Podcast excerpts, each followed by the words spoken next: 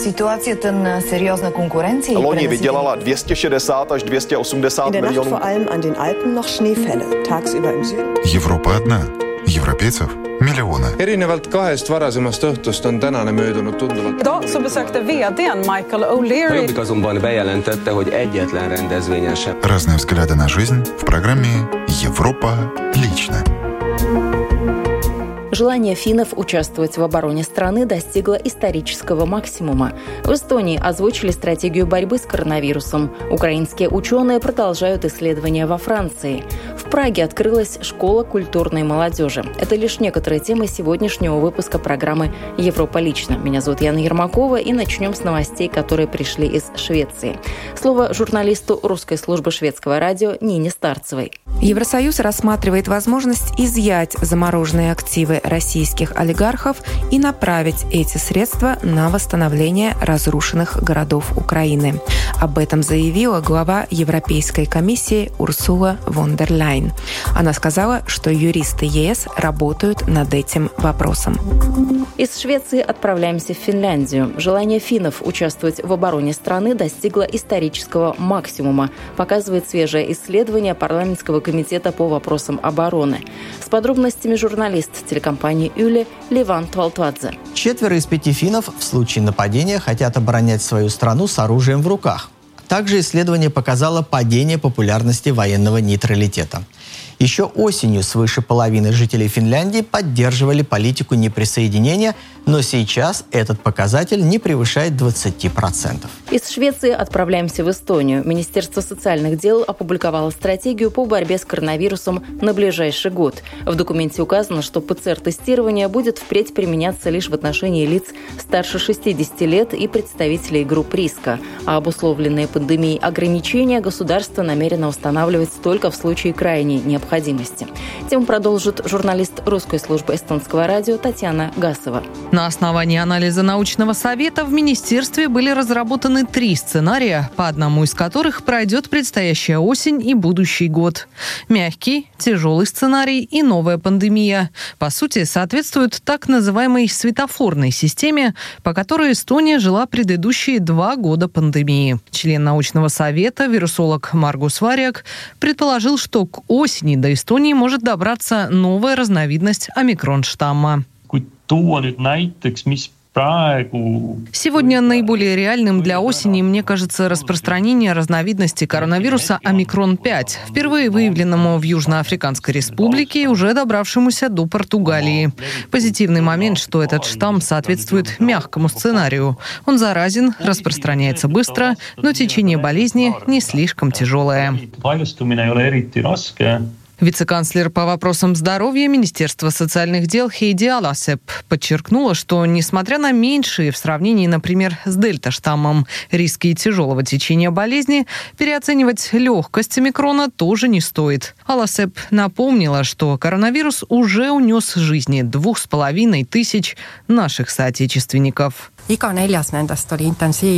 Каждый четвертый госпитализированный оказался в отделении интенсивной терапии. Из всех заболевших для полутора процента инфицированных острое течение болезни закончилось смертью. И это не просто проценты. За ними стоят человеческие жизни. Чтобы снизить возможные риски тяжелого течения болезни, государство намерено и далее бесплатно прививать население от коронавируса. Напомню, вы слушаете программу «Европа лично» к развитию других тем. Украинские ученые продолжают исследования во Франции об истории двух украинских биологов, которые сейчас живут и работают во французском Лионе, рассказывают журналисты Deutsche Welle. Университет имени Клода Бернара в Лионе, ведущий вуз Франции, мечта многих будущих студентов.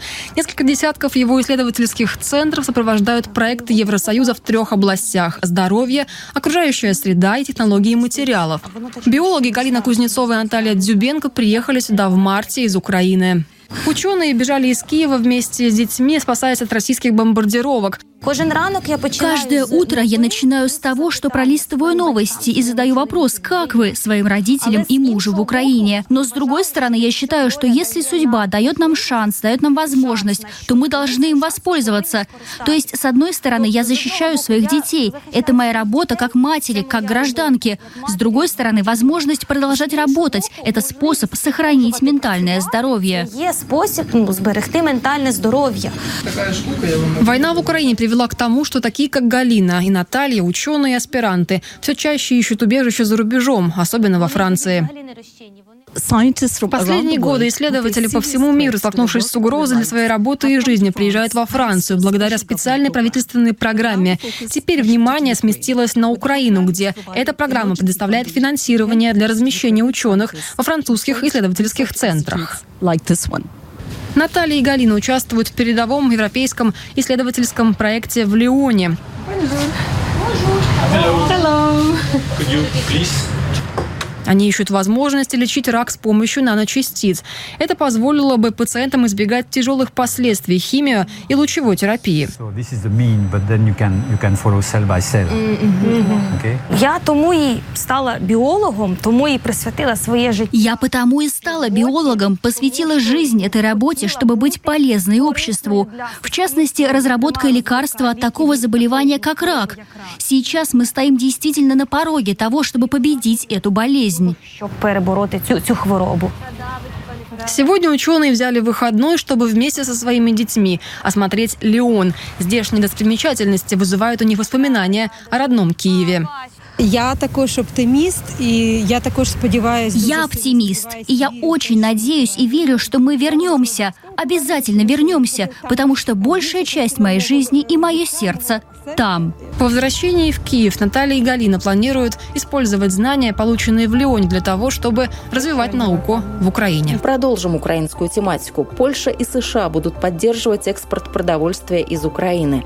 Польша будет экспортировать часть зерна, произведенного Украиной. Это одна из форм помощи, которая включает в себя двустороннее соглашение, заключенное в Министерстве сельского хозяйства в Варшаве. С подробностями наши коллеги русской службы польского радио. Доставка продовольствия через порты Балтийского моря должна координироваться специально созданным учреждением.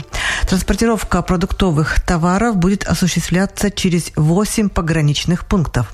В Польшу пшеница и другие злаковые культуры будут поступать в первую очередь по железной дороге. Экспорт будет осуществляться через порты в Гданьске, Гдыне или Свиноусте, сообщил вице-премьер и министр сельского хозяйства Польши Хенрик Ковальчик. Украина ma wielkie zadanie wywiezienie miesięcznie do 5. У Украины большое задание – ввоз 5 миллионов тонн зерна в месяц. К этому на данный момент пограничная инфраструктура не готова. Мы делаем все, чтобы сделать этот ввоз более оперативным. Мы запустили 24-часовую систему ветеринарного санитарного контроля. Но, конечно же, проблемы еще остаются. Перемещение железнодорожного транспорта усложнено в Польше и Украине разной широта рельсов. Поэтому нужна перезагрузка, чтобы доставить это зерно в порты сказал министр сельского хозяйства Польши Хенрик Ковальчик. Находящийся с визитом в Варшаве министр сельского хозяйства США Том Вилсак напомнил, что сейчас очередной транш помощи Украине утверждает американский Сенат. Он подчеркнул, что важна также борьба с косвенными последствиями ослабления украинского экспорта, в частности, предотвращение голода в районах, зависимых от импорта продовольственных товаров. Из-за ситуации в производстве и экспорте продовольствия из Украины мы как раз сталкиваемся с глобальным продовольственным кризисом. Польша и Европейский Союз готовы поддержать Украину, но США тоже хотят иметь в этом свою роль. Украина является важным производителем и экспортером продуктов питания в мировом масштабе, прежде всего зерновых культур, масличных семян и кукурузы. И завершим программу новостями Чехии. В Праге открылась школа культурной молодежи. Это образовательный центр, который за пару недель вырос буквально из ничего в самом центре Праги. Удобная мебель, увлекательные занятия и новые друзья. Всем этим уже наполнены помещения центра. Директором проекта стал художник-активист, один из создателей Пражского антивоенного комитета Антон Литвин, который не понаслышке знает, что нужно подросткам. Рассказывает журналист русской службы чешского радио Екатерина Ирина Герцман. Пражские активисты организовали проект «Школа культурной молоди» для бежавших от войны украинских детей и подростков. Пока родители пытаются вернуть хоть какой-то порядок в быт и существование своих детей, этим детям необходимо внимание и интересная жизнь. Несмотря на то, что все мы участвуем в чешских волонтерских проектах, там, да, в гуманитарных разных историях, и там и с вещами, и встречают, и провожают, и селят. Но, тем не менее, этого недостаточно. А, и э, мы пришли к такому решению, что ну, просто это такая ниша. Нам показалось, что с женщинами работают многие, там с маленькими детьми работают многие, а вот подростки, э, это может оказаться такая как бы потерянная чуть-чуть э, часть беженцев, потерянной аудитории. Поскольку я еще сам отец 13 лет сына, то я прекрасно понимаю, что этот возраст подростковый, да, там 12-17, он очень важен, и те дети, которые здесь без, без отцов, по понятным причинам, да, там отцы остались в Украине, э, им не хватает, во-первых, мужчин, им не хватает друзей, им нужно заполнить досуг, и мы решили на собрании Пражского антивоенного комитета сосредоточиться на именно подростковом проекте. Это, в свою очередь, подразумевает не только изучение чешского, но и, во-первых, подготовку к школе, интеграцию, поиск друзей и разного рода кружки и секции, там, да, по интересам, типа шахматы, театр, гитара. А кто преподаватели? Почти все из числа и Пражского антивоенного комитета, и есть люди каждый день политически неактивны, но тем не менее написали мне, что хотят помогать и обладают определенными там навыками, да, и вот так нашлись люди, которые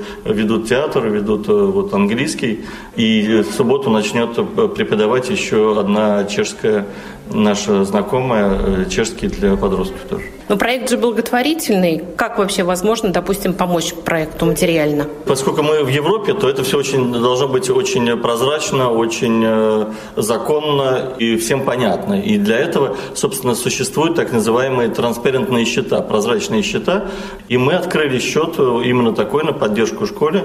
Так значит, культура и образование спасут мир? Но дело в том, что пока даже о спасении мира речь не идет. Сейчас нужно спасти, во-первых, э, детей, спасти людей и остановить войну. А уж там, э, что уж там будет с миром, это уже не к нам. Организаторы и учителя школы переполнены идеями, желанием делиться своими знаниями и временем. Один из таких подвижников – преподаватель по программированию Сергей Ирюпин. Я реализую свою мечту. Я преподаю. Это э, как бы одна из тех вещей, которые я люблю делать, которые мне нравятся и которые, я думаю, у меня получаются. А вообще, э, ну, конечно, большую часть времени я преподавал и преподаю для взрослых, для студентов. Но у меня всегда было, мне было всегда интересно работать с детьми. И с одной стороны, это вроде как бы сложно, потому что считается, что подростки, дети, они не очень воспринимают принимают такие вещи. Но, тем не менее, экспериментировал уже давно, пытался преподавать. Ну и тут как раз подвернулась такая действительно возможность. Есть подростки, можно попробовать. Э, я, кроме преподавания, я, в принципе, и методист, я могу и сам разрабатывать какие-то курсы. Ну, вот и я попробовал разработать э, короткий пилотный курс для подростков, самый-самый такой, самые-самые основы. И вот-вот он идет. Посмотрим, что будет. Дети помладше сразу вливаются в веселую творческую суету. Подростки более осторожны и стеснительны. Но и их захватывает вихрь общения и внимания. Чего только нет в школе культурной молоди. Даже собственная мультиязыковая библиотека. О том, что книги — это тоже своего рода убежище и возможность почувствовать себя ближе к дому, говорит инициатор этой детской библиотеки Вера Легких. Библиотечка — это такой книжный проект, книжный сервис. Работает он как библиотека обычная. Я это называю книжный рентал, потому что у меня пока нет постоянного помещения, но уже что-то вырисовывается. Книжки у меня есть на украинском, на русском, на чешском, на английском языках. Насчет популярности думаю, что это очень сейчас важно. Я вообще считаю, что чтение очень помогает интеграции, именно чтение на родном языке, потому что это помогает поддерживать психологический комфорт. Потому что они приезжают, они подготовленные, они не ожидали, что они сюда приедут, поэтому книжки на родном языке их как-то помогает создать какую-то атмосферу безопасности здесь, в Чехии, какую-то иллюзию дома. Книжки очень пользуются популярностью, я даже боюсь э, сильно везде писать об этом, потому что не справляюсь одна, но у меня есть команда волонтеров, и я надеюсь, что мы будем расширяться, и все это будет. Танцы, гитара, чешский английский язык, программирование шахматы, театр и музыка, а главное – общение и новые друзья, которые точно не позволят грустить, скучать и унывать. На это и рассчитывают организаторы образовательного центра, который создавался усилиями и трудом людей самых разных национальностей. Новости Чехии завершают этот выпуск программы «Европа лично». Подготовила его я, Яна Ермакова, по материалам наших русскоязычных коллег в Польше, Германии, Швеции, Эстонии, Чехии и Финляндии. Всего доброго и до новых встреч в эфире.